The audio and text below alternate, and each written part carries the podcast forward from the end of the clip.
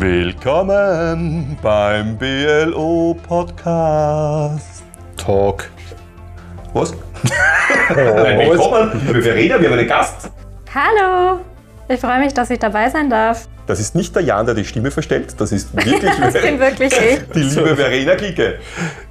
Und Ausnahmsweise. warum ist die Verena da? Weil die Olivia und ich und der Jan und der Kelly im Background heute eine Folge Sandbox, Beyond Level 1 Sandbox aufgenommen haben. Das ist unser kleines Kreativformat. Und da freuen wir uns schon sehr drauf, wenn wir das dann online stellen. Mhm, hat wahnsinnig viel Spaß gemacht. Es war so ein bisschen ein, eine Überraschungstüte, was da heute auf mich zugekommen ist. Aber es hat geklappt, die Überraschung. Was Jetzt jetzt noch nicht ich- gefallen ist, Entschuldigung, dass die Verena Gast war bei Sandbox. Ja, Ja, das stimmt. So. Verena Ja. wurde interviewt von der Olli und vom Philipp Ja, und es war gut. Oh ja, ich bin schon echt gespannt, was dabei rauskommt. Also, wir haben es ja gehört und das Interview war ganz, ganz spannend. Viele interessante Dinge gehört und das Spiel war auch ganz schön zum Zuhören. Da musstest du kurz einen Moment überlegen. Ganz ob ich, ob ich schön, nett sag oder schön. was es jetzt nun wirklich war.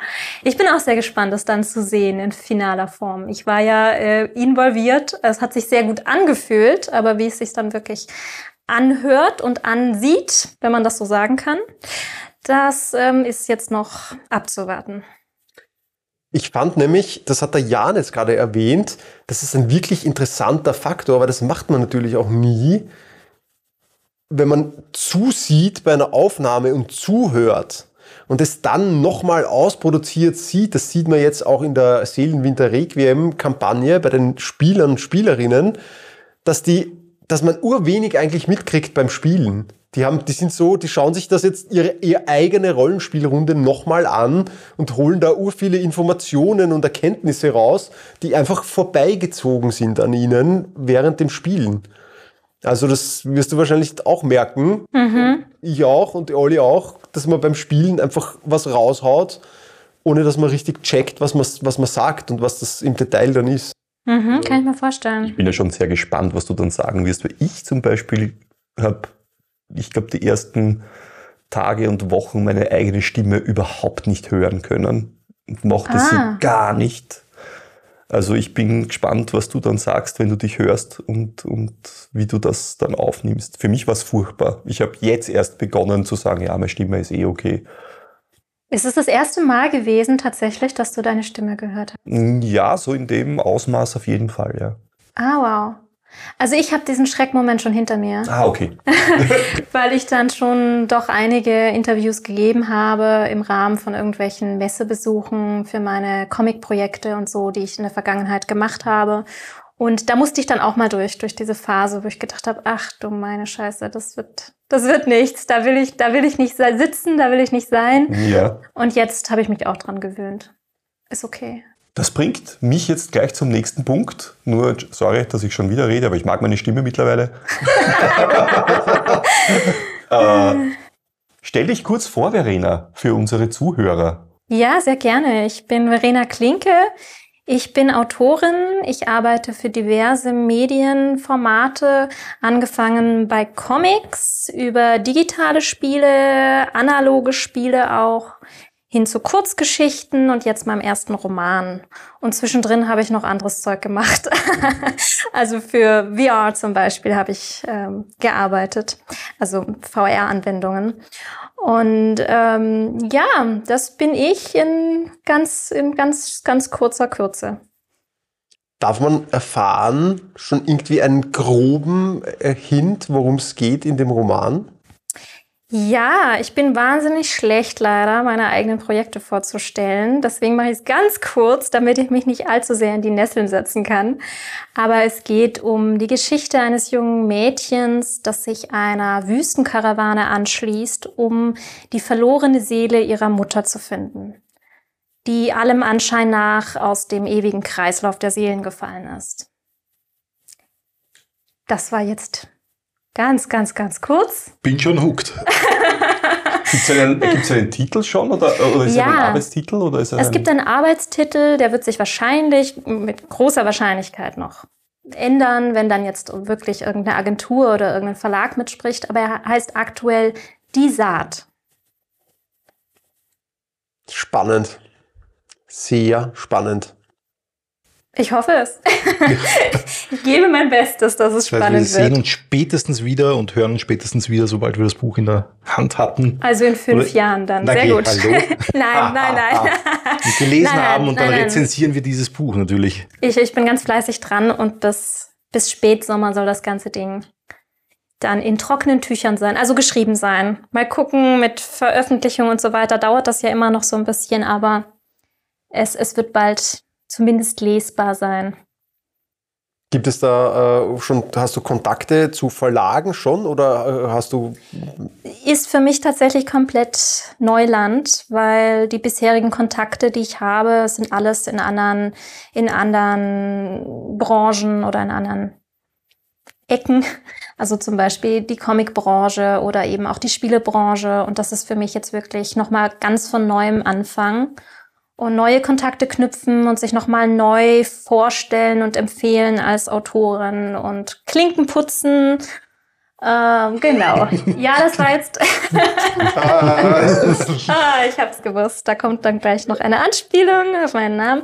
Aber ja, ähm, ich, ich bin gespannt, was da passiert. Also es wird noch, es wird noch ein steiniger Weg. Davon gehe ich jetzt einfach mal aus, damit ich dann vorbereitet bin auf alles, was ich noch machen muss, bis dieses Buch dann wirklich mal druckfertig irgendwo steht. das würde mich interessieren, äh, wenn man äh, ein Buch schreibt, ist das etwas, wo man gleich mal ein bisschen so mitdenkt, wenn es das Thema, um das Thema geht, in andere Sprachen übersetzen oder ist das immer etwas, was dann ein Verlag bei Erfolg tut?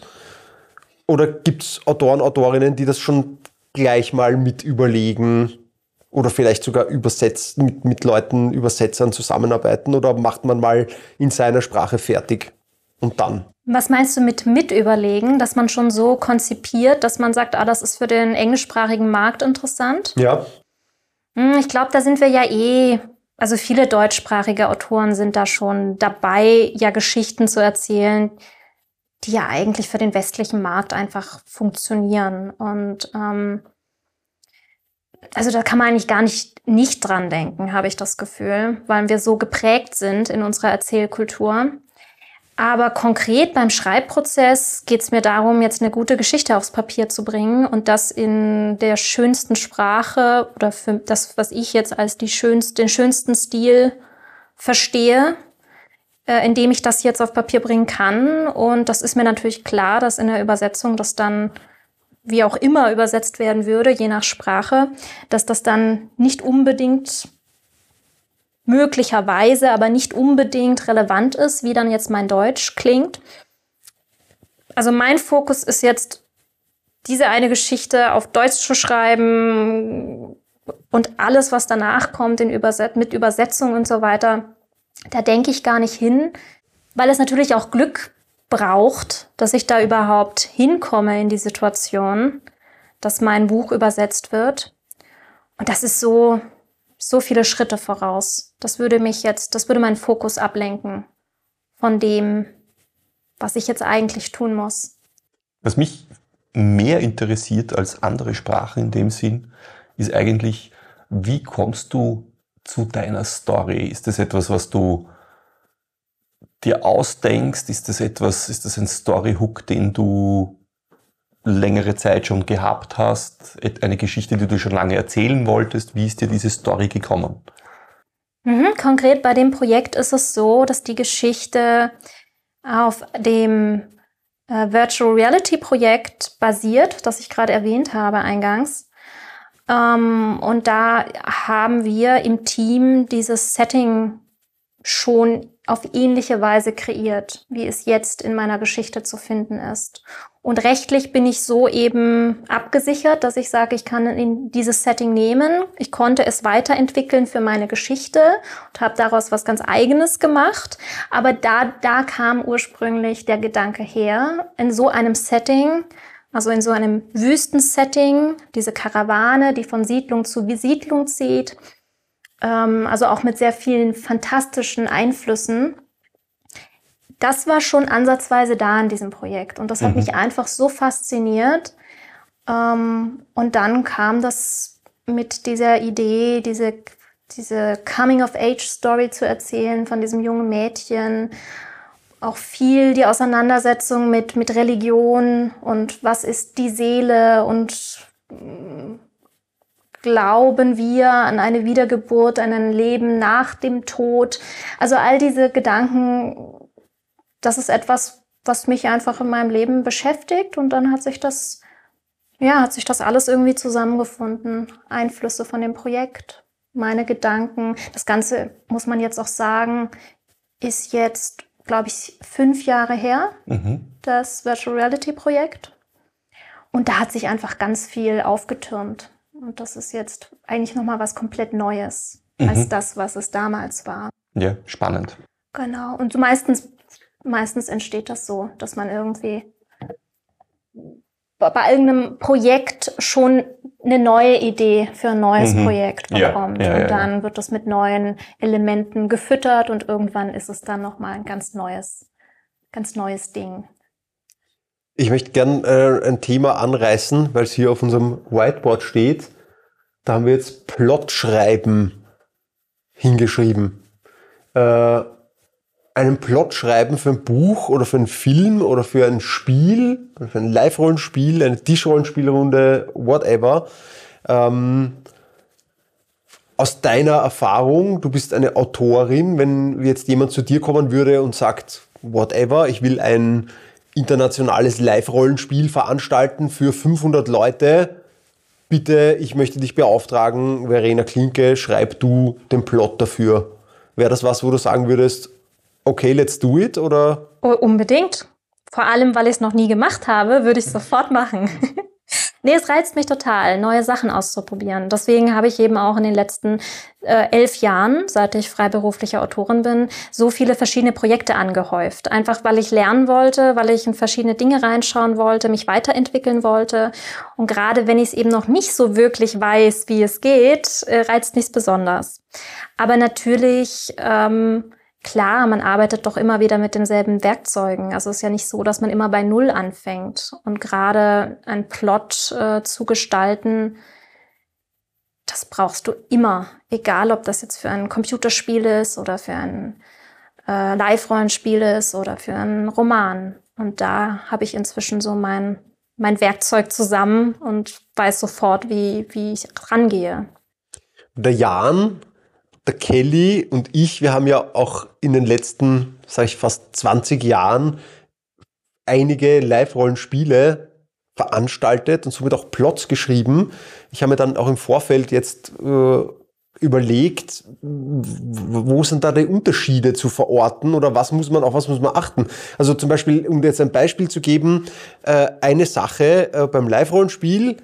Ja, das heißt Kelly? nicht Live-Rollenspiel, Flip, das heißt ich weiß, Lab. jetzt heißt es Lab, aber Live-Rollenspiel kann man auch sagen. Das, was wir nicht sagen dürfen, ist live. Ist live. Nein, das heißt LARP, Philipp. Ja gut, also wenn man ein LARP veranstaltet, ist zum Beispiel in der Plot, im Plot schreiben. Das heißt jetzt Plart, nicht Achso, Plot. danke, danke Kelly.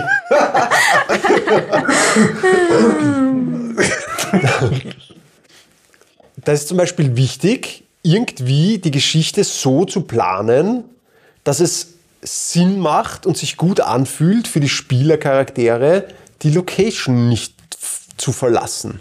Ich finde, das war immer ein integraler Punkt, wo ich mir immer gedacht habe, wie können wir das so machen, dass mir niemand sagen kann, ja, für meinen Charakter wird sich am logischsten anfühlen, jetzt einfach zu gehen. Ja, warum kann der nicht gehen? Ich finde, das musste in diesem Plot ein integraler Bestandteil sein ich, fand tatsächlich den Gedanken hatte ich zumindest für meinen Teil immer, wie wir angefangen haben mit Live-Rollenspiel. Das war immer, jetzt habe ich schon wieder Live-Rollenspiel gesagt, mit LARP.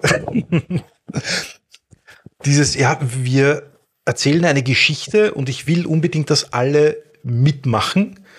Und selbst die, die nicht mitmachen wollen, müssen aber mitmachen. Aber den Gedanken habe ich bald einmal abgelegt und habe mir gedacht, ja, wenn, wenn Mitspieler sagen, ihr Charakter würde da jetzt nicht mitmachen und ich reise ab, ja, dann tun sie das. Punkt.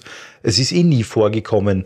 Aber eine Geschichte so zu gestalten, dass ich alle abhole, ist de facto nicht möglich, weil ich ja teilweise gar nicht in die, in die, in die Gedankenwelt eintauchen kann, die ein Spieler seinem Charakter mitgibt oder wie er seinen Charakter darstellen mag. Das, die Möglichkeit habe ich ja gar nicht. Lass, Und, es, ja. la, lass es mich anders sagen. Ich, ich habe eigentlich eher gemeint, wie schreibst du einen Plot, den du in der Tendenz an eine Location bindest. Dass, ich, dass es sich gut anfühlt, diesen Plot auf dieser Location äh, erleben zu wollen, weil du kannst halt, wenn du ein, eine Burg mietest, dann nicht noch eine gegnerische Burg zur Verfügung stellen. Die gibt es halt nicht, weil du mietest nur eine Burg. Das aber meine ich. Aber das haben wir doch oft genug gemacht. Ja, aber hat sich das, das ist die Frage, das wäre auch interessant, hat sich das für die Spieler gut angefühlt, wenn die dieselbe Burg, in der sie vorher waren, wenn sie dann kurz in den Wald gegangen sind, eine halbe Stunde wandern waren und dann in die gleiche Location gekommen sind und es war eine andere Burg, nämlich die von den Bösen, in die sie jetzt einbrechen. Also ich Hat sich kann- das gut angefühlt? Also ich kann nur aus Sicht von Spieler sprechen, weil ich habe das selber auch als Spieler oft genug erlebt. Und zwar wirklich oft genug erlebt. Und es war immer eine Fetzengaude, um es direkt zu sagen. Stimmt. Ich habe immer Spaß dabei gehabt.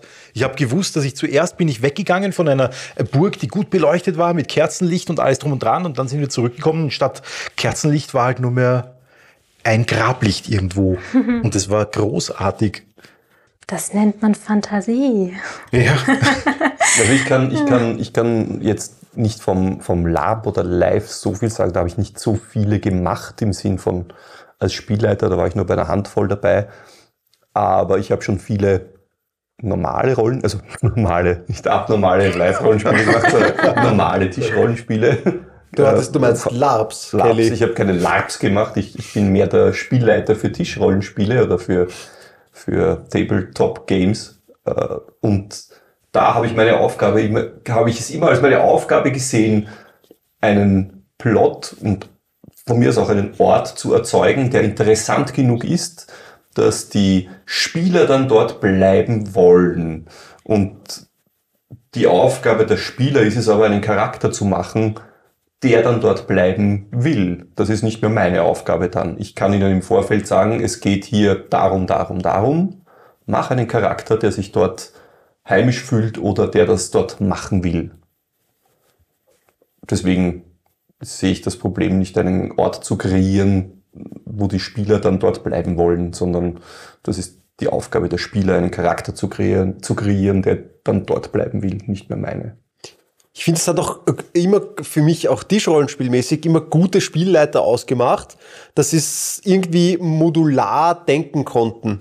Dass sozusagen der Oberbösewicht, den du im zweiten Abenteuer der Kampagne mal kennenlernen sollst, dass sie den zwar den- am zweiten Abend geplant haben, aber es egal war, wo der auftaucht für die Spielleiter, weil sie können sie in der Taverne, ihn können sie den, den mit seiner Entourage auftauchen lassen, aber genauso gut in dem Schloss, wo sie eigentlich hin hätten gehen sollen. Die Spieler sind aber in der Taverne hängen geblieben und haben ihn halt dort kennengelernt. Mich hat das immer gestresst, eine Geschichte so modular aufzubauen, dass ich die Möglichkeit habe, Modul Bösewicht vom Ende der Kampagne nehmen zu können und ihn irgendwo einzusetzen. Ich habe mich oft, wenn ich versucht habe, äh, Tischrollenspiele zu kreieren, habe ich mich oft selbst eingekastelt, wie man so schön sagt. Ich glaube, also da hat sich auch viel getan bei uns und, und mit Philipp gemeinsam haben wir genug Live-Rollenspiel. So, wir müssen jetzt erst eine Sache mal klären. Warum was dürft ihr jetzt nicht mehr Live-Rollenspiel Wegen sagen? der Olli. Weil die, Die Olli Olli mit uns, das heißt jetzt die live. Olivia, die du schon kennengelernt hast heute bei der Sidebox, die hat geschimpft mit uns. Nein. Aber man muss auch sagen, wir wollen uns natürlich, wir wollen uns da natürlich gern anpassen, weil es in der Tat so ist, das haben wir im letzten Gespräch mit der Olivia mitbekommen, zwischen unserer Live-Rollenspielerfahrung und ich kann, glaube ich, für uns alle drei sprechen, wir haben das schon extrem intensiv als Live-Rollenspiel-Fans, sage ich ganz absichtlich jetzt, haben wir das genossen und über Jahre hinweg gemacht. Nur irgendwann sind wir aus beruflichen Gründen, Ausbildungsgründen, familiären Gründen einfach rausgedroppt und die Olivia macht das noch immer sehr aktiv und die ganze Szene hat sich einfach wahnsinnig verändert und es hat damit angefangen, dass die Olivia irgendwann gesagt hat, hey, eigentlich sagen alle LARPs, niemand sagt mehr Live oder Live-Rollenspiel. Nur mit die Alten. Nur mit die Ihr alten seid also die alte Garde. Mhm. Die alten weißen Männer. Möchtet ihr da so ein bisschen was dazu erzählen, zu euren Anfängen, wie ihr da überhaupt erst reingefunden habt? Das ist etwas, was mir so aufgefallen ist, dass ich den ersten Podcast gehört habe, dass ich dachte, na ja, also man, wenn man euch jetzt nicht so wirklich kennt, dann lernt man euch jetzt auch noch nicht so wirklich kennen. Warum macht ihr denn eigentlich Beyond Level One? Wo ist euer, was war euer Werdegang? Puh. Also ich, mein Werdegang, was, was äh, Rollenspiel betrifft, fängt tatsächlich in, in sehr, sehr jungen Jahren an. Das hat damit angefangen, dass ich äh, konfrontiert wurde mit, ich glaube, wie die meisten im deutschsprachigen Raum, mit DSA, mit dem schwarzen Auge. Der ein Nachbarsjunge, ich glaube, David hat er geheißen. Ich müsste damals noch in der Volksschule gewesen sein, also irgendwo zwischen sechs und zehn Jahren hat er mich dann zu einem Spieleabend eingeladen und ist einfach nur dort gesessen mit einer Karte, die irgendwie in Quadrate eingeteilt war und wo Berge eingezeichnet waren und Wälder. Und hat dann gesagt, so, du spielst jetzt einen Charakter und haben zu zweit ein Rollenspiel gespielt, ein DSA-Rollenspiel. Das war mein erster Kontakt damit. Das fand ich großartig und habe dann auch meinen Eltern davon erzählt und die haben mir dann wiederum ähm, anno dazumals Hero Quest gekauft zu Weihnachten. Und das fand ich wirklich ganz, ganz großartig, das Spiel. Also es gibt natürlich Parallelen zwischen Rollenspiel und Hero Quest, eh klar. Und das habe ich dann mit meinen, mit meinen Eltern, beziehungsweise mit meiner Mutter und meinen Geschwistern gespielt. Die waren halt schon älter als ich und haben überhaupt keinen Zugang zu dem Thema gehabt. Und haben das ganze Spiel ins Lächerliche gezogen, was irgendwie so ein bisschen einen Knacks hinterlassen hat, dass Hero Quest bei mir im Kasten gelandet ist und verstaubt ist. Und traurig. Das ist sehr, sehr traurig eigentlich. Aber, aber, und jetzt kommt das große Aber, ähm, auch eigentlich traurig. Ich bin ins Internat gekommen, also ins Internat, aber habe dann dieses Spiel mitgenommen und habe tatsächlich Leute gefunden im Internat, die auch sehr, sehr viel Freude daran gehabt haben, Hero Quest mit mir zu spielen. Und wir sind tatsächlich, haben uns des Nächtens rausgeschlichen, uns in, in Zimmern getroffen und haben auf Schlaf verzichtet und Hero Quest bis in die Morgenstunden gespielt. Und so bin ich wieder zurückgekommen zum, zum Spielen, Brettspielen und zu dieser Fantasy-Linie und auch zum Rollenspielen. Und ja, dem Philipp ist es ähnlich gegangen, glaube ich. Der ist dann irgendwie dazugestoßen. Also, ich muss schon mal sagen, so traurig kann das Internat für dich gar nicht gewesen sein, weil da haben wir uns doch kennengelernt, Jan. Aber ich, ich kann mich erinnern, meine, also das war, hat mich sehr erinnert an meine, meine äh, Geschichte. Ich habe auch mit einem Freund von mir, dem Andi, gemeinsam DSA gespielt und zwar auch zu zweit. Also wir haben uns sozusagen wechselseitig äh, haben wir uns äh, beliefert mit Geschichten und und, und Spielleiten und Spieler sein und umgekehrt.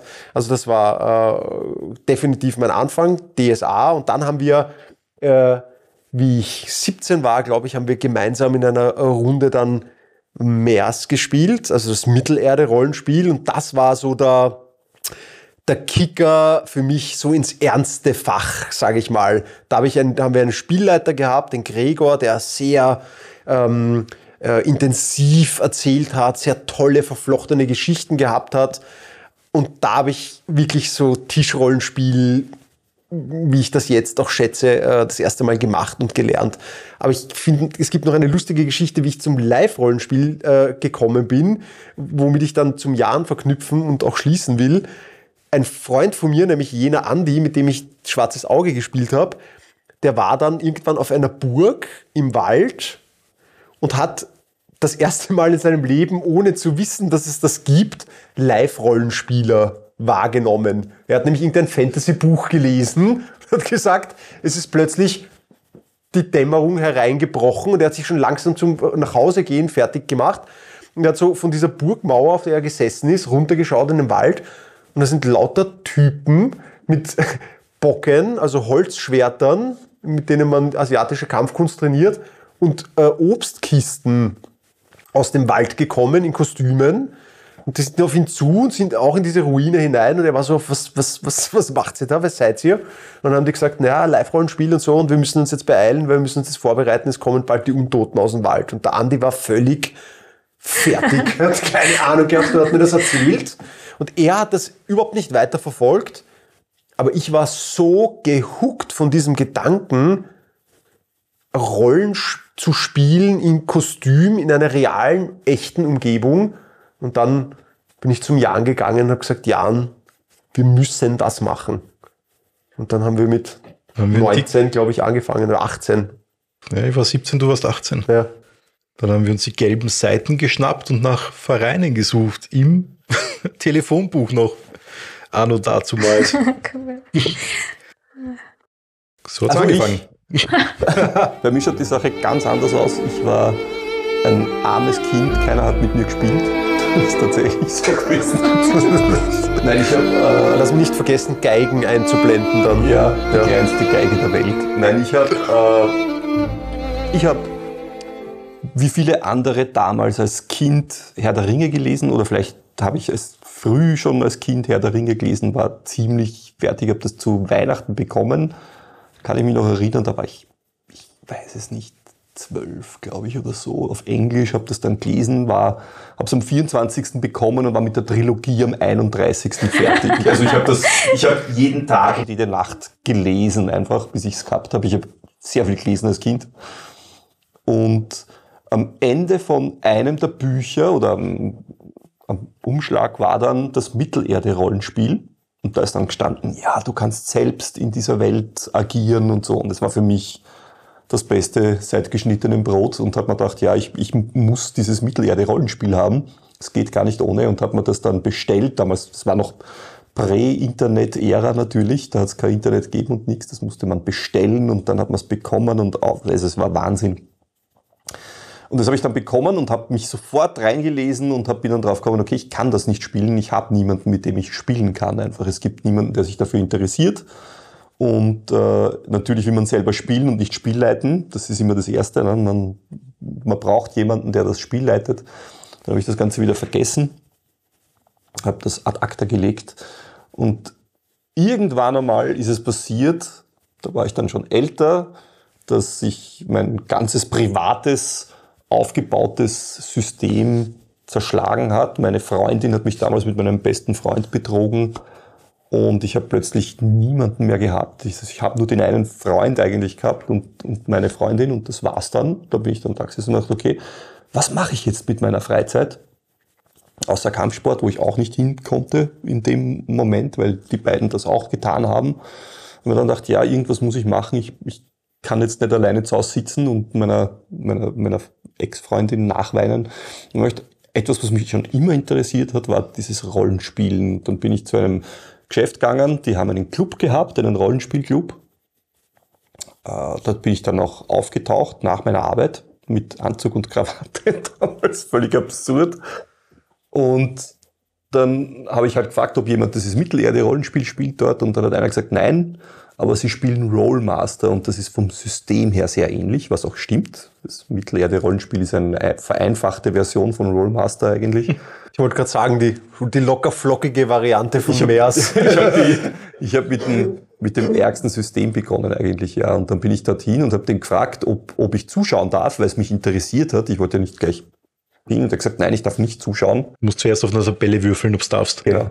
Nein, ich, ich darf nicht zuschauen, aber ich kann mitspielen. Und dann habe ich einen Charakter gekriegt und habe halt mitgespielt. Und das war so mein erstes, mein erster Kontakt mit Rollenspiel. Der war auch ein sehr guter Rollmaster-Spielleiter. Der hat dann irgendwann nach langer, langer Zeit, wir haben dann, wir haben dann zwei, drei Jahre gespielt. Und dann hat er so ein paar kapitale Fehler begangen als Spielleiter, die mich so aufgeregt haben, dass ich gesagt habe, das kann ich besser. Und dann habe ich mir gedacht, okay, ich suche mir jetzt ein System und, und mache das selbst.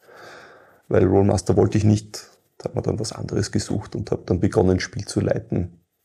Und siehe da, ich konnte es besser.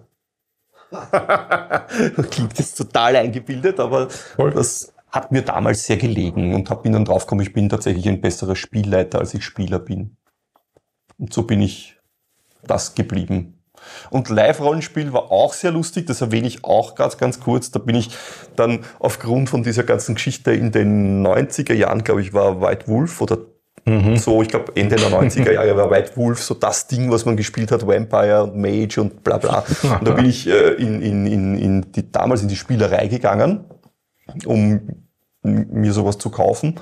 Und einer der Verkäufer hat mich angeschaut und hat gesagt, hey, du schaust aus wie ein Elf. Und ich habe damals, also ich war schlanker und ich war jünger und ich habe lange dunkle Haare gehabt. Ich habe aber jetzt nicht gefunden, dass ich ausschaue wie ein Elf und ich war ein bisschen verwirrt, weil ich nicht gewusst habe, was der damit meint.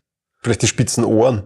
Die spitzen Ohren haben es vielleicht ausgemacht. Nein, und ich habe dann, ich habe dann hab ihn wahrscheinlich sehr verwirrt angeschaut und er gesagt, nein, weißt du, ich mache Live-Rollenspiele und ich mache jetzt gerade ein Live-Rollenspiel und äh, da geht's um Elfen und willst nicht auch hinkommen?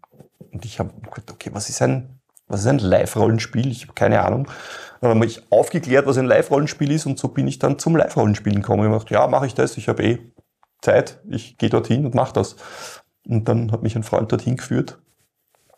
Und dann habe ich das gemacht. Und plötzlich war ich auch bei einem Live-Rollenspiel dabei. Verena, warst du jemals schon auf einem LARP? Ein LARP war ich noch nicht, nein. Tatsächlich nicht. Und äh, was hast du für eine, hast du eine, eine, eine Tischrollenspiel-Historie? Eine ganz mickrige tatsächlich. Also ja, ich habe schon einige Male gespielt, aber auch keine feste Gruppe. Ich habe in verschiedene Settings, verschiedene Systeme reingeschaut und habe so einen ganz groben, ein Kaleidoskop an Eindrücken so mitgenommen. Aber ich bin keine, eigentlich keine Rollenspielerin. Ich bin eher Brettspielerin. Das hätte man jetzt aber nach dieser Sandbox-Session fast nicht angenommen, dass du Nein. keine Rollenspielerin bist, tatsächlich. Da habe ich das gut ge gefaked, würde ich mal sagen. Sehr gut, ja. Aber wenn du, wenn, wenn du jetzt äh, einen Aufruf starten oder einfach äh, mit kosmischer Kraft eine Runde aus dem Nicht stanzen könntest, die genau deinen Vorstellungen entspricht, was würdest du dann spielen wollen? Da stellst du jetzt Fragen. Oh, ähm, Nur jetzt systemmäßig mal. also ich äh, drücke mich jetzt nicht sehr, sehr professionell aus, äh, im Sinne von, ich, ich, keine Ahnung, wie, wie, wie be- beschreibt man das? Also ich bin auf jeden Fall, ich bin immer froh, wenn ein System andere Lösungen als Würfeln findet. Plus eins von mir. Minus eins von mir. ich habe noch nie ein, ein System gespielt, das nicht gewürfelt hat, das gut war. Fiasko. Das ist Ist kein ja auch. Rollenspiel und hat auch Würfel. Fiasko zähle ich nicht zu einem klassischen Rollenspiel. Ja, es ist- Fiasko, Fiasko ist tatsächlich ein etwas anderes. Es ist ein Erzählspiel. Es ist ein Eigentlich Erzählspiel. In Wirklichkeit ist Fiasko ein, äh, wie soll ich sagen, man hat, wenn man Fiasko gespielt hat, hat man dann ein Drehbuch für einen guten Film. Würde ich sagen. Stimmt. Oder für Sharknado. Ja. Eher. Aber da, da siehst du, dass ich dann nicht die klassische äh, Rollenspielerin bin. Dass ich dann vielleicht tatsächlich eher zu so Erzählspielen wie Fiasco tendiere und sag, ich mag das Miteinander, ich mag, dass man irgendwie ähm, äh, ein bisschen Story hat, ein bisschen Atmosphäre da reinfühlt, eine Beziehung aufbaut zwischen Was ist, wenn ich dir jetzt Figur, aber der- sage, dass das nichts mit Würfeln oder Nicht-Würfeln zu tun hat? Was ist, wenn ich dir sage, dass es, dass ein Rollenspielsystem eigentlich nur aussagt, was man spielen mag? Das heißt, ich würde zum Beispiel jetzt, ich nehme jetzt irgendwas. Ja, ich würde ein, ein Fantasy Survival Game nicht mit Dungeons and Dragons spielen. Mhm. Ich würde aber ein Heroic Fantasy Spiel sehr wohl mit Dungeons and Dragons spielen. Dungeons and Dragons ist ein Heroic Fantasy Genre und ob man da viel würfelt oder nicht, Mhm. ist eine Sache der Spieler und des Spielleiters, wie sehr sie das wollen. Oh, das stimmt. Also da, das glaube ich dir sofort. Ich glaube, dass man aber, und das ist vielleicht natürlich auch basierend auf meinen Erfahrungen, was zieht welche Art von Leuten an? Und wenn du natürlich sagst, ich spiele jetzt Fiasco, dann hast du, also in meiner Erfahrung war das so, dass ich dann eher die Leute an den Tisch gekriegt habe, die ich auch gerne am Tisch haben wollte.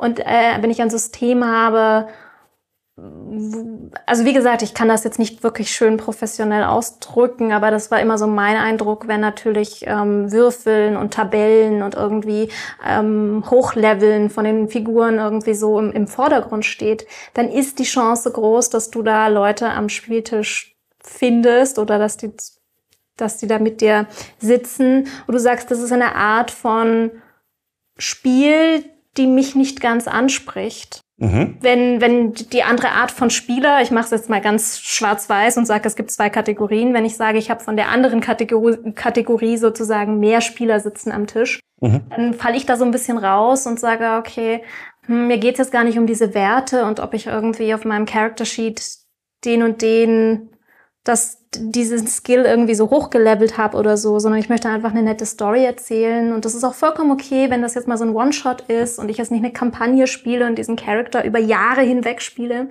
Und deswegen sage ich es, ich halte nichts, ähm, ich halte das nicht für falsch oder ich sage nicht, dass man in diesen diesen Systemen oder mit diesen Settings äh, nicht auch äh, die Geschichten erleben kann, die ich erleben möchte. Aber mein Pech war so ein bisschen, dass ich immer wieder an ein, ähm, eine Spielegru Spielgruppen geraten bin, wo ich das Gefühl habe, meine Art zu spielen ist jetzt hier so ein bisschen, da bin ich in der Unterzahl. Mhm. Ja, ja, verstehe ich auch. Ja, also dass einfach die Atmosphäre am Tisch nicht das ist, Ja. was ich erwartet hatte. Und äh, wie gesagt, ich halte das ja auch gar nicht für die bessere Art zu spielen, sondern das ist einfach die, die mir mehr liegt. Ja. M- Mich persönlich, wenn ich mir das so anhöre, kann ich äh, nur beipflichten, mich hat's immer gestresst, wenn sozusagen so ein bisschen, jetzt unter Anführungsstrichen, der Spielerfolg einer Runde auch ein bisschen davon abhängt oder zu stark davon abhängt, wie strategisch man das Reglement einsetzen kann. Zauberer und Magiebegabte sind ein gutes Beispiel dafür. Wenn du die regeltechnisch nicht drauf hast, brauchst du es eigentlich nicht machen. Und ich finde, wenn, wenn die Regeln zu, zu, zu, wenn das, wenn das zu, zu sehr im Vordergrund steht, wenn man, wenn man die wirklich strategisch einsetzen muss, unter Anführungsstrichen, das war immer was, was mich eher gestresst hat.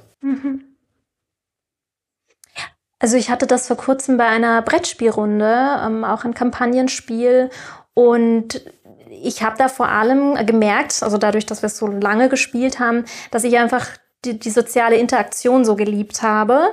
Und das Spiel fand ich auch ganz nett, aber da gab es eben so viele Raffinessen und hier noch diese, die da, wo man den Wert irgendwie noch steigern kann und das und dann machen wir zwischendrin egal, das führt jetzt zu weit, aber es ist einfach so ein komplexes Spiel gewesen, dass ich dachte, ähm, also ich habe gemerkt, die anderen drei Männer waren auch in der Runde, ähm, die hatten eine ganz andere Liebe zu diesem Spiel. Darf ich jetzt sagen, was das für ein Spiel war? Ja, sicher. Ja, unbedingt, das Okay. wäre die nächste Frage gewesen. äh, Kingdom Death Monsters. ah, okay. Ah, ja. Habt ihr gespielt? Ja, Ja. Okay. No. ein Monster-Battler, Okay. wenn man so will. Okay. Nie Ja, wenn man, wenn man ganz böse ist, dann könnte man sagen, es ist World of Warcraft, der Raid, also quasi einmal in der Woche treffen und man haut ein Monster um, ein großes, als Brettspiel. Okay. Aber andere Welt, andere, äh, das ist sehr, sehr, sehr, sehr vereinfacht aber dargestellt. das, das muss ich jetzt erwähnen für Kingdom Death Monster. Ich, ich bin gar nicht so ein Brettspieler, muss ich auch dazu sagen, lustigerweise. Ich, ich bin nicht der Brettspieler. Ich habe schon viele gespielt, ich finde sie sehr lustig, aber ich kipp dann immer ins Rollenspiel rein, auch bei Brettspielen, was für mich furchtbar ist, weil es meistens darum nicht geht. Und bei Kingdom Death Monster zum Beispiel sehe ich die Miniaturen und da geht bei mir im Kopf sofort meine eigene Story los und meine eigene äh, Sache, die ich dann machen will und die hat dann mit dem Brettspiel nichts mehr zu tun. Aber die Miniaturen finde ich fantastisch von diesem Spiel. Die ist haben es mich auch wirklich absolut. Das ist auch das, was mich reingezogen hat. Und ich finde, das Setting, die Storybits sind auch echt schön. Also Ja. ich mag Ja, das ja. Spiel wirklich, aber ich habe dann einfach gemerkt, wenn ich das jetzt fünf, 35 Wochen lang spiele, jede Woche mindestens einen Abend, das, da, da, da muss man ein bisschen mehr noch in diesem, dieses, dieses, dieses, das Spiel und die Mechaniken lieben. Ähm, und das haben die drei anderen gemacht. Und ich war eher so dieses schön, dass wir alle zusammen sind und dass wir jetzt ein bisschen spielen. Und, und dann haben sie angefangen, ähm, das ins, ja, auf Zoom zu verlegen. Mhm. Das geht. Naja, ich sag jetzt Zoom, aber es ist einfach, dass ich meine, im digitalen Raum Ja, zu spielen. Ja, Ja, ja. Und da habe ich dann einfach gemerkt, schon fand ich es nicht mehr so reizvoll, weil ich wollte auch das Ganze drumherum mit den Leuten Mhm. Am Tisch sitzen, gemeinsam in diesem Buch blättern, wo dann diese Storybits zu finden sind. Mhm. Und da habe ich dann einfach gemerkt, da manchmal trennt sich dann halt so, dass man sagt, ich habe ein bisschen anderen Zugang zu solchen Spielen und zu Storytelling am, am Spieltisch. Und andere Leute, die dann eben auch die Mechanik einfach angucken und fasziniert sind, wie toll das, ähm, d- das Game Design ist. Und Ja. ich habe zwar auch ein, ein Gespür für so eine ähm, Regelästhetik und so. Mhm. Also das ist ja auch etwas, was ich, womit ich mich beschäftigt habe in der Vergangenheit. Ähm, aber da bin ich halt nicht der, der Liebhaber, Mhm. wie manch anderer. Mhm. Wenn ich eine Frage einwerfen darf, vielleicht sogar ein bisschen in Kellys Richtung als erfahrener Tischrollenspiel-Spielleiter, glaubst du, ist es möglich, eine Runde aus diesen beiden Typen an Spielern, Spielerinnen erfolgreich zu machen? Ja. Dass du die Munchkins hast und die Strategen, aber was, was, ist dann, was ist der springende Punkt dabei? Was ist der springende Punkt dabei? Das ist eine, eine, eine gute Mischung aus allen Dingen. Ich glaube, du spielst, du spielst ein Rollenspiel, ich zumindest, wenn ich ein, eine Idee habe für ein Rollenspiel, für ein Setting, für eine Kampagne, dann suche ich mir ja die Leute, die da mitspielen, sehr bewusst aus meinem Umkreis aus und weiß zum Beispiel, dem könnte die Story gefallen, der ist äh, jetzt ein, ein Munchkin, der die Regeln gerne mag. Das ist eine, ein, ein, ein, einer, der, der die Story liebt, die dann zusammenzubringen in einem System, das irgendwie spielregeltechnisch den Munchkin nicht unterstützt, wäre für den falsch. Das heißt, den würde ich nicht einladen. Es gibt aber sehr wohl Systeme, wo man das so ein bisschen kombinieren kann. In Wirklichkeit. Also ich habe selbst schon Rollenspiele geleitet, auch Dungeons and Dragons, wo welche dabei waren, die haben halt min-max-mäßig ihre Charaktere so gepusht, dass sie halt so funktioniert haben, wie ihnen das gefällt. Und das ist auch gut, das sollen sie auch tun, das ist deren Spaß an der Sache.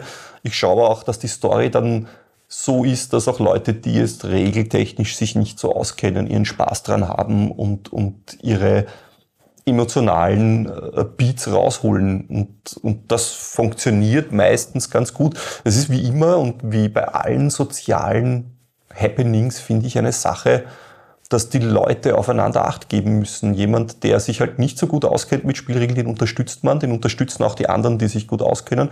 Die müssen sich aber auch unterstützen lassen. Im Endeffekt.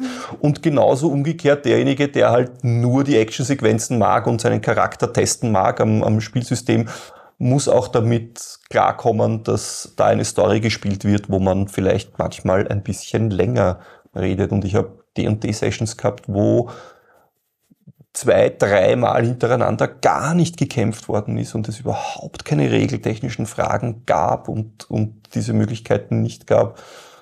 Und muss sagen, die Spieler waren trotzdem invested genug dran zu bleiben. Und dann hat es halt eine große Schlacht gegeben und dann sind die, aber die, die hat halt dann Sinn gemacht in der Story und dann ist es für jemanden, der die Story liebt, aber auch okay, wenn dann plötzlich diese Schlacht kommt, wo dann halt viel gewürfelt wird und wo dann mhm. derjenige drankommt, der sich gut auskennt und der sagen kann, hey, aber dann mach du doch mit dem das, das kannst du ja. und dann hilft das.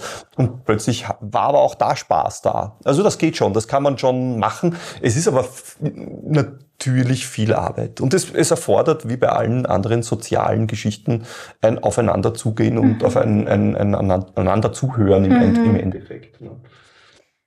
Ja. Es ist eine Frage der Balance. Und das ja. ist eben auch eine Frage der Balance, ähm, diese Art von Spieler, die man eben ist und die man dann in der Gruppe vorfindet, dass man sagt, das ist also wie gesagt, das ist, ich habe das jetzt als Pech bezeichnet und das soll jetzt irgendwie auch nicht abwerten, dass ich sage, Leute, die anders spielen als ich, finde ich jetzt schwierig. Aber das ist halt einfach meine Geschichte, weil ich eben nicht mit Rollenspielen aufgewachsen bin und mit 16 irgendwie meine drei Freundinnen genommen habe und gesagt habe, komm, wir spielen jetzt. Das ist alles nicht passiert, sondern ich bin erst mit Anfang 20 in Kontakt gekommen und da wurde ich sozusagen in bestehende Gruppen eingeladen, komm doch mal vorbei und spiel mit uns. Und das waren dann Leute, die das jahrelang schon gemacht mhm. haben. Yeah die dann auch einfach schon ein eingeschworenes Team waren und die ein bisschen anders gespielt haben, als ich, als ich wahrscheinlich damals gebraucht hätte und wo ich jetzt auch gemerkt, wo ich jetzt auch merke, das ist eher mein Stil zu spielen. Mhm. Und deswegen sage ich, ist mein Pech, dass ich sozusagen meine Runde noch nicht gefunden habe. Mhm. Aber nicht, dass ich sage, also es war mir nochmal wichtig zu sagen, ähm, da geht es nicht darum, dass ich diese Art von Spieler oder diese Kategorie, die ich da gerade aufgemacht habe, dass ich jetzt sage, das ist schlecht, wenn man die am Spieltisch hat. Das ist natürlich nicht Your fun is wrong. Ja. heißt das dann, ne? Ja, genau. Ja, ja. Nein. Äh, genau. Ja, ja, ich weiß, was du meinst. Ja. ja. Aber das, ist, das stimmt schon. Ich war selbst schon, ich habe selbst schon Rollenspiele geleitet, wo ich beim Spielleiten draufgekommen das, das wird nicht funktionieren. Das, das zerbricht, das habe ich dann schon gemerkt, dass es ah, nicht spannend. funktioniert. Ja, okay. ja, das, das gibt du, man schätzt Leute anders ein man hat viel Kontakt mit ihnen und, und, mhm. und lernt die kennen und, und, die verhalten sich aber dann plötzlich ganz anders beim Spiel, als man, als man denkt. Das passiert immer wieder. Ich meine, meisten Runden laufen lange, weil ich meine Pappenheimer mittlerweile kenne, aber das passiert immer wieder. Da muss man auch durch. Kurze, kurze Anekdote, Jan. Erinnerst du dich an Thieves and Thugs, unser Live-Rollenspiel, das wir auf der Burg Wildeck gemacht haben. Mit sehr, so, sehr gemischten Gefühlen. Ne? Apropos, ich merke als Spielleiter, wenn ein Spiel nicht funktioniert, da haben der Jan und ich ein, ja, es, es war eigentlich ein, ein, ein Heist. Ein, ein Heist, genau. Mhm.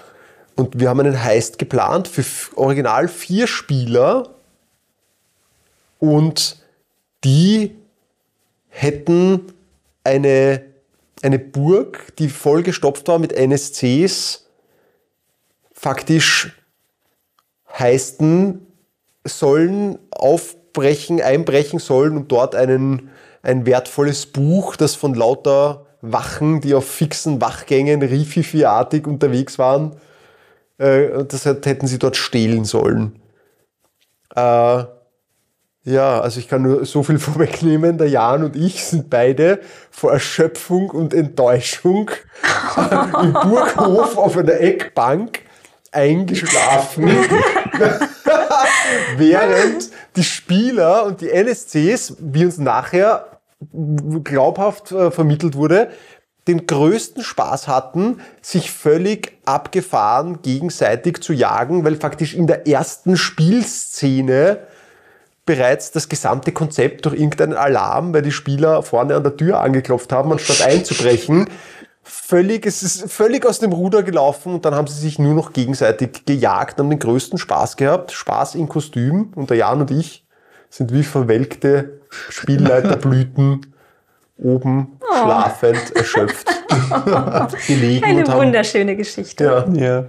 Also ja, das stimmt schon. Es gibt einfach Situationen, wo man sich denkt, das klappt nicht.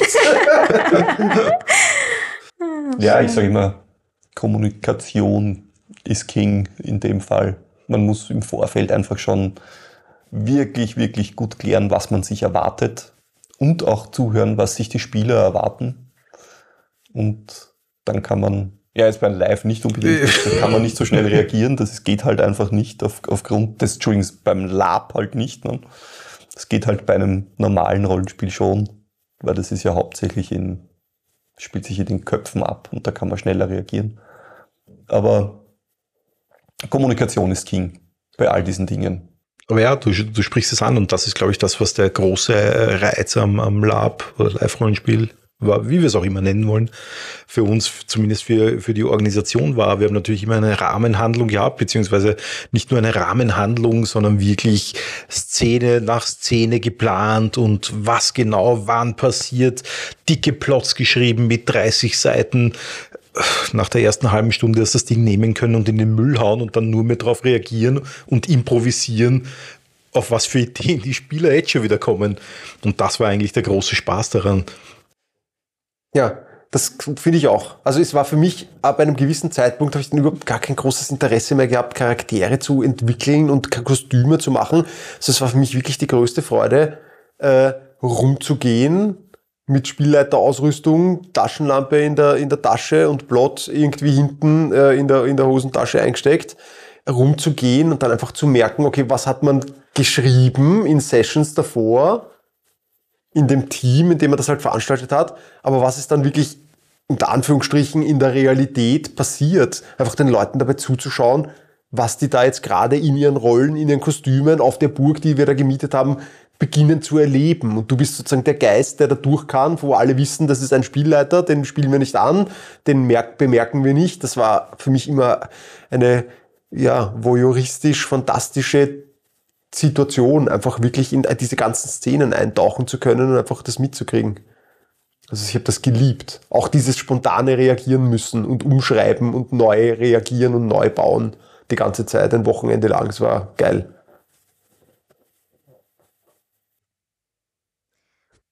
Jetzt kommt meine Frage an, zum Thema Plotschreiben. Wie habt ihr das denn damals vorbereitet?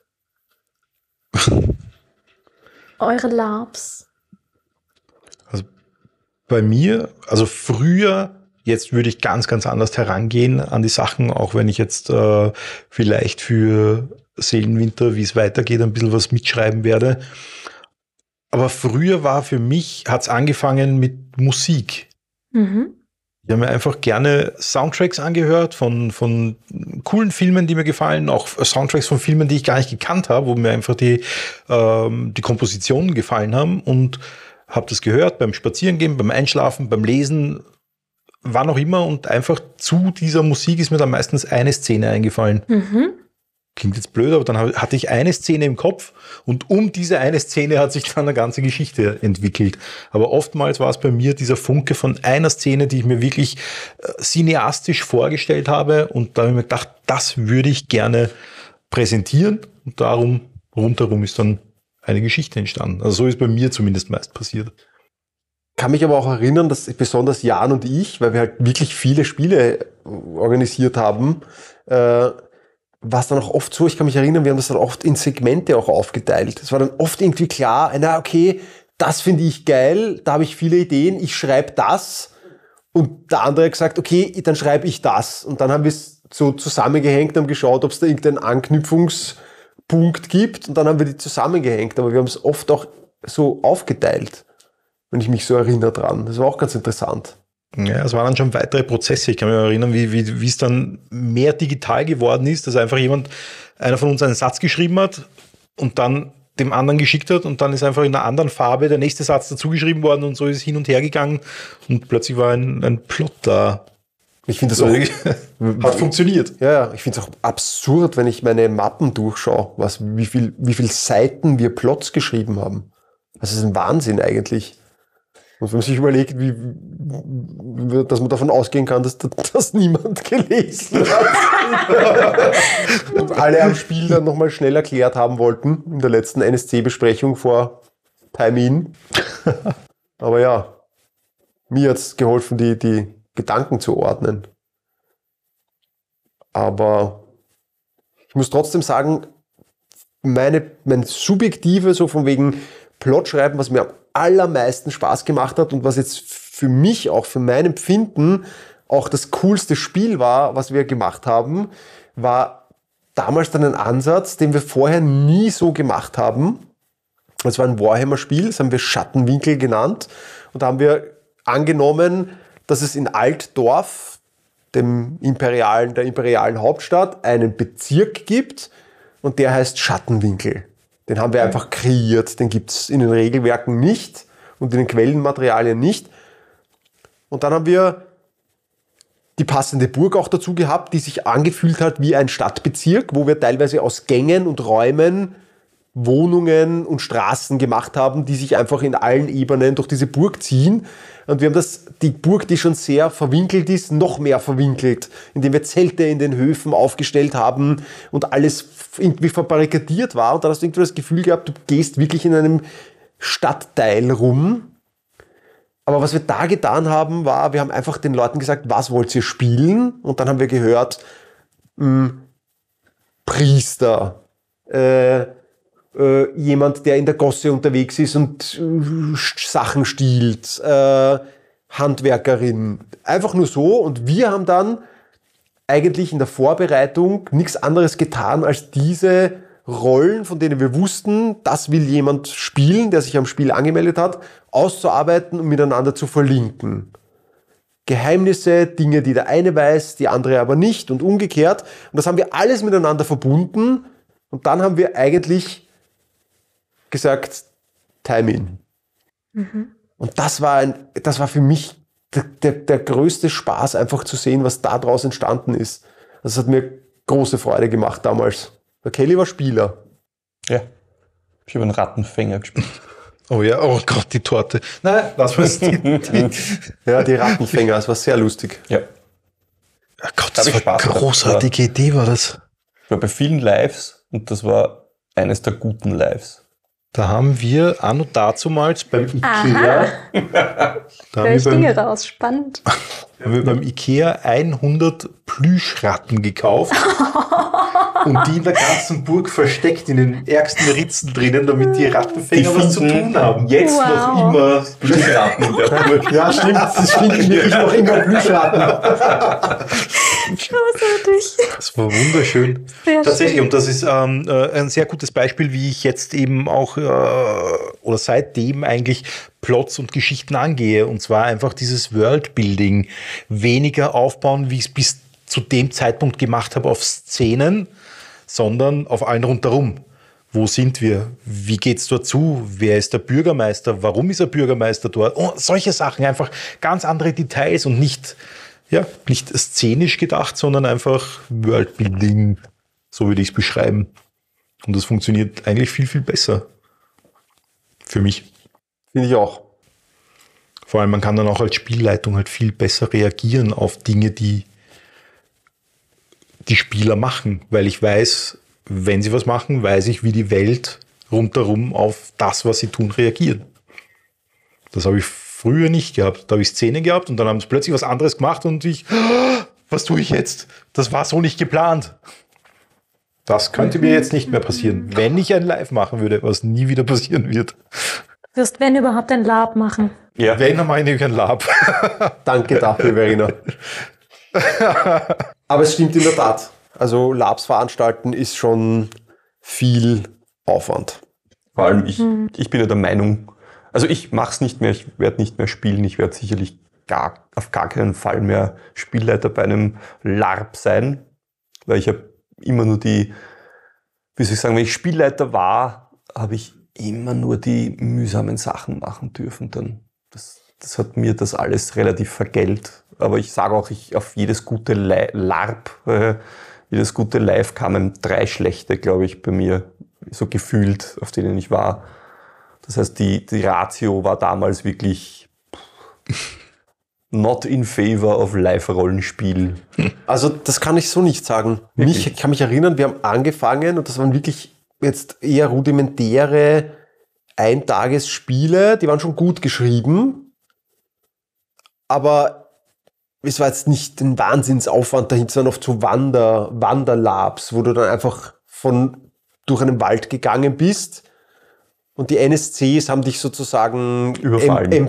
Em, überfallen oder empfangen als, als Lager mit Händlern, wo du dann gegessen hast, hat sich gut für die Verpflegung geeignet, dass du dann bei den Händlern was zum Essen gekriegt hast oder gekauft hast. Und dann bist du weitergegangen und die NSCs sind immer so in Zweier- oder Dreiergruppen changierend um die Spielergruppe vorgelaufen, haben ihre aus den Rucksäcken ihr Zeug aufgebaut, haben die nächste Szene äh, aktiviert und äh, du hast dann irgendwann schon gewusst, ja gut, also der äh, Waldläufer mit dem großen Rucksack wird mit allerhöchster Wahrscheinlichkeit den Abschlussdämon im Rucksack mittragen bereits. So war das irgendwie. Aber mich hat das in den ersten Jahren, es war mir völlig egal, was es war. Es hat mich einfach gekickt, gekickt, gekickt. Ich habe es geliebt. Aber ja, aber da, da muss man auch sagen, ich glaube, das war so ein bisschen den Effekt, den wir gehabt haben, so wie es der Kelly gehabt hat dass wir dann irgendwann gesagt haben, ja, ist cool, aber das muss besser gehen. Das war dann der Zeitpunkt, wo wir dann selber begonnen haben, Spiele zu machen und, um Kelly zu zitieren, es ging besser. Ja, also für mich jetzt genau das. Zumindest aus unserer ja. Sicht. Ja, ja, sicher. Ja, ist immer subjektiv, klar. Ja, ja, klar. Aber da gab es genauso diesen Generationenwechsel. Ich habe immer, ich habe bei Live-Rollenspielen ich, ich sage jetzt was sehr Kontroverses vielleicht. Cancel, Cancel BLO. Nein, ich habe ich hab eine sehr bedingte Fantasie, wenn ich das Ganze in echt sehe. Ich habe eine sehr gute Fantasie, wenn ich spielleite und sitze mit Leuten rund um den Tisch und jeder hat seinen Charakter und jeder spielt einen Charakter und der dünne äh, 1,50 Meter kleine Freund von mir kann einen großen Barbaren spielen, dann sehe ich den vor meinem Auge und wenn und, und all diese Dinge, das habe ich gar kein Problem. Bei einem Live-Rollenspiel tue ich mir sehr schwer, dann den 2 Meter 20, 180 Kilo Elfen zu sehen, der dort durch den Wald läuft und, und ich kann es mir nicht wirklich gut vorstellen. Ich, ich, weiß nicht, das war immer mein Problem als Spieler, glaube ich, dann dort. Mhm. Und das hat mich immer, hat mich sehr oft aus, aus Sachen rausgerissen. Und natürlich kann man sich immer seinen Spaß machen, wenn man wohin kommt. Aber es war oft wirklich schwer, sich seinen Spaß wo zu machen, wo so gar nichts zusammenpasst oder wo es sehr mühsam wird, sich das alles vorstellen zu müssen. Weil wenn ich mir dann Sachen vorstellen muss, dann spiele ich lieber ein Tischrollenspiel. Hm. Also mich, wenn ich jetzt so dir zuhöre, das war für mich gar nicht so das Ding. Da konnte ich dann oft, wenn das jetzt äh, zum Beispiel die Optik nicht genau mit der Rolle zusammengepasst hat, das war eh okay für mich. Was mich, weil wir vorher schon drüber geredet haben, bei Live-Rollenspielen eigentlich am öftesten abgeturnt hat und rausgehaut hat, war, wenn diese äh, Spielertypen die verschiedenen aufeinander getroffen sind. Also für mich gab es nichts Ärgeres, als gerade sozusagen in einer Rollenspielwelle, auf einer Rollenspielwelle zu reiten und Rollen spielen zu wollen und dann auf Munchkins zu treffen, denen das alles egal ist, die nicht so reden wollen auf Fantasy und die ihren Charakter nicht ausspielen wollen, sondern denen es jetzt eigentlich rein um die Regeln geht und so, die da so, das hat mich extrem aus dieser Spielrealität rausgeholt wenn ich wenn ich es mir recht überlege. Eher die Inhalte, eher der Typus Spieler, Spielerin. Wenn das nicht mehr gepasst hat, das hat mich extrem abgetört. Das hat mir teilweise einen ganzen Nachmittag sozusagen hm. Gekostet, um dann wieder reinzukommen. Das haut ja eigentlich in dieselbe Kerbe, die ich vorhin auch schon geschlagen habe, wo ich sage, ich habe auch auch ja so Spielertypus definiert und gesagt, das ist für mich eigentlich das, was mich am meisten rausholt, wenn da irgendwie die Harmonie nicht stimmt. Aber gerade das ihr ansprecht zum Thema Vorstellungskraft, also dann lasse ich jetzt mal so die Bombe platzen und äh, sage und verrate, ich äh, habe Aphantasie. Das heißt, ich kann mir überhaupt gar keine inneren Bilder vorstellen. Ich sehe da einfach nichts. Und ich merke, dass das mich durchaus beim Rollenspiel natürlich beeinflusst. Kannst du eine kurze Definition von dieser Condition geben? Ich habe das noch mhm. nie gehört. Äh, ja, also prinzipiell versteht man unter ähm, A-Fantasie, also wenn du dir die Fähigkeit, dir mentale Bilder in den Kopf zu rufen, vors innere Auge, wie man so schön sagt. Wenn du dir das mal als Fähigkeit nimmst und das als eine Art Skala dir vorstellst. Also gibt es jemand, der überhaupt gar nichts sieht, ja, der schließt die Augen und jemand sagt, stell dir einen Apfel vor und du siehst halt, ja, das Innere deiner Augenlider. Das wäre so das unterste Ende bis hin zu jemand, der sagt, ja, und ich sehe, wie dieser, dieser Apfel, wie, wie der schön glänzt und ich krieg schon direkt Appetit, weil das so, so plastisch aussieht. Das wäre so der, das obere Ende. Und ich bin relativ weit unten auf dieser Skala, dass ich sage, dass, ähm, also ich hatte auch schon Workshops in meinem Leben, wo es eben darum geht, wir, wir malen jetzt, wir zeichnen jetzt, was einfach so vor unser inneres Auge kommt, während wir irgendwie Musik hören. Und da kommt nichts. Also ich muss dann bewusst sagen, ich denke jetzt an einen Apfel. Ich stelle mir jetzt einen Apfel vor und dann kann ich den so ganz schemenhaft erkennen und sagen, ja, okay, ich entscheide jetzt, dass er rot ist. Aber ich sehe es nicht wirklich. Also ich kann es nur bewusst mir vorstellen und also aktiv mir vorstellen. Und das ist etwas, es geht dann sehr viel einfacher äh, beim Rollenspiel, wenn natürlich jemand sagt, okay, ich sehe jetzt so und so aus und stell dir mal diese Nase vor, die relativ lang ist und gebogen ist. Und dann geht es, aber zu sagen, ihr kommt jetzt in diese Halle, was seht ihr? Ich sehe erstmal gar nichts. Ich muss sagen, ich möchte das und das sehen. Und dann kann ich es mir schemenhaft vorstellen. Aber wenn dir beschrieben mhm. wird, was du siehst, dann dann baut sich das auf. Das heißt. Ja, also ich sehe eher so eine Art, ich kann mir so eher die Struktur vorstellen, das Raumgefühl, dass mhm. ich sage, okay, ich gehe jetzt durch diesen Raum und jetzt wurde mir beschrieben, da ist irgendwie ein großer Swimmingpool und hier ist irgendwie so eine Sprossenwand und dann habe ich so ein Gefühl, wie, wie, wie fühlt sich das an in diesem Raum und ich kann mich dann sozusagen durch dieses, die Struktur, die mir vorgegeben wurde, schon auch durch diesen Raum bewegen und mir Dinge ausdenken. Mhm. Aber ich habe das einfach erlebt bei anderen Spielern. Ähm, also ich bin dann neidisch geworden, wo die einfach sagen, ich mache jetzt die Augen zu und dann habe ich total viele visuelle Ideen sozusagen, die mir so mhm. reinfliegen und ich muss das nur aussprechen. Und mhm. schon ist das total lebendig und ähm, ich bin da voll in der Szenerie und bin voll da mit meinem äh, Charakter. Und da habe ich gemerkt, ich, bin, ich werde neidisch, wenn ich höre, Spannend. dass jemand so eine Fähigkeit hat. Aber ist das nicht als, als Schrift, ich stelle mir das jetzt als Schriftsteller gerade extrem schwierig vor. Ja, oder? die Frage kriege ich häufig. Jemand sagt, wie, wie schreibst du denn dann? Wie machst du das? Und ähm, also ich, es hat auch Vorteile. Also ich merke zum, ich arbeite ja auch als Lektorin. Mhm. Und mir fällt, wir fallen ganz schnell Ungereimtheiten auf in der Szene, weil ich ähm, sehr strukturell denke und dann wird mir beschrieben, wie diese Person dort sitzt oder steht und dann wird irgendeine Handbewegung gemacht und ich sage, das kann nicht sein. Das ist total unglaubwürdig, dass dieser jemand jetzt in dieser Position diese Handbewegung macht. Der könnte gar nicht die andere, die andere Person erreichen und so weiter. Also ich, äh, ich blende sozusagen diese ganzen Details aus, dieses ganze bunte, die Maske, die drauf liegt und sehe das, was drunter ist und ich sehe dann Interaktion ich sehe ähm, oder spüre Raumgefühl und damit arbeite ich auch als Autorin.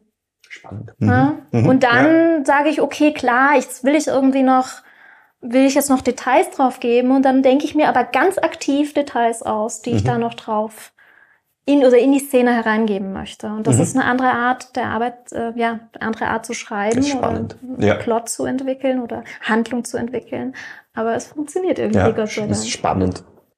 Äh, nur Verständnisfrage, äh, kann man das ein bisschen so beschreiben, so stelle ich mir vor, dass du sozusagen dein, dein Hirn nicht ergänzt, Dinge mhm. von selber oder Lücken füllt, die halt da entstehen, äh, entstanden sind?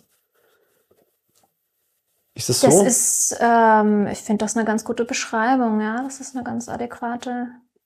Dadurch, glaube ich, kommen natürlich auch oft Unschärfen heraus. Genau das, was du jetzt beschrieben hast, wird wahrscheinlich vielen Leuten nicht auffallen, weil sie sich im Hirn irgendwas ergänzen, dass das halt eh passt. Richtig, also das ist natürlich, also ich vielleicht würde das eher auffallen, wenn ich ähm, grafisch arbeiten würde, wenn ich äh, Zeichnerin wäre oder so, dass man dann irgendwie, weil da kannst entweder habe ich da Details oder ich habe keine Details. Und ähm, beim Schreiben hat jeder seine Fantasie und das hat jeder, also man wird einfach in meinen Geschichten, in meinen Büchern keine drei Seiten äh, Blumenwiese-Beschreibung bekommen. Wird man einfach nicht, weil diese Blumenwiese sehe ich nicht und es ist mir einfach zu aufwendig, mir jetzt 100 verschiedene äh, Elemente von so einer Blumenwiese auszudenken, weil ich jedes aktiv, ja, aktiv mir in mein Hirn rufen müsste und das ist mir dann zu langweilig. Wer will das? ja, also naja, also es, es gab und gibt äh, Autoren und Autorinnen, die durchaus so solche sehr, sehr plastischen Szenerien beschreiben, aber das ist dann, das lese ich auch gar nicht gern und schreiben tue ich es dann auch nicht. Mhm. Ja. Das heißt keine stundenlangen Märsche durchs Auenland, Durch die Sümpfe. durch die Sümpfe. Aber umso mehr freue ich mich auf dein Romanwerk. Ja, ich auch. Weil ähm, das ist ein interessanter, ist mir völlig neu Mhm. und das ist ein interessanter, interessantes Detail einfach zu deiner Person als Autorin und Mhm. ja, es ist interessant, das zu wissen und dann ein, ein, ein, ein Buch zu lesen von dir. Äh, Unheimlich, unheimlich. Verena ist unheimlich. ich weiß es nicht. es ist Das lasse ich jetzt einfach an mir vorbeigehen. Es ist leider auch unheimlich spät geworden. Und wir werden äh, diesen Podcast Beenden. beenden und beschließen. Ja, aber wenn man interessante Gäste hat, dann vergeht die Zeit. Aber keine Sorge, ich bin das nächste Mal eh auch wieder dabei. Ah, jo. Äh, ja, ich sag danke, danke fürs Kommen, Verena. Ich danke für die Einladung, hatte einen sehr, sehr schönen Abend mit euch allen. Das ist schön zu hören. Ja, danke auch an meinen Jahren und meinen Kelly. Sehr schön war's. Irgendeiner, irgendeiner muss euch ja unter Kontrolle behalten. wir sind heute wirklich sehr schnell, sehr tief ins Thema Live-Rollenspiel und oder LARP getaucht. Bin neugierig, wie es- den Leuten, den Zuhörern gefällt, was wir da so zum Erzählen haben.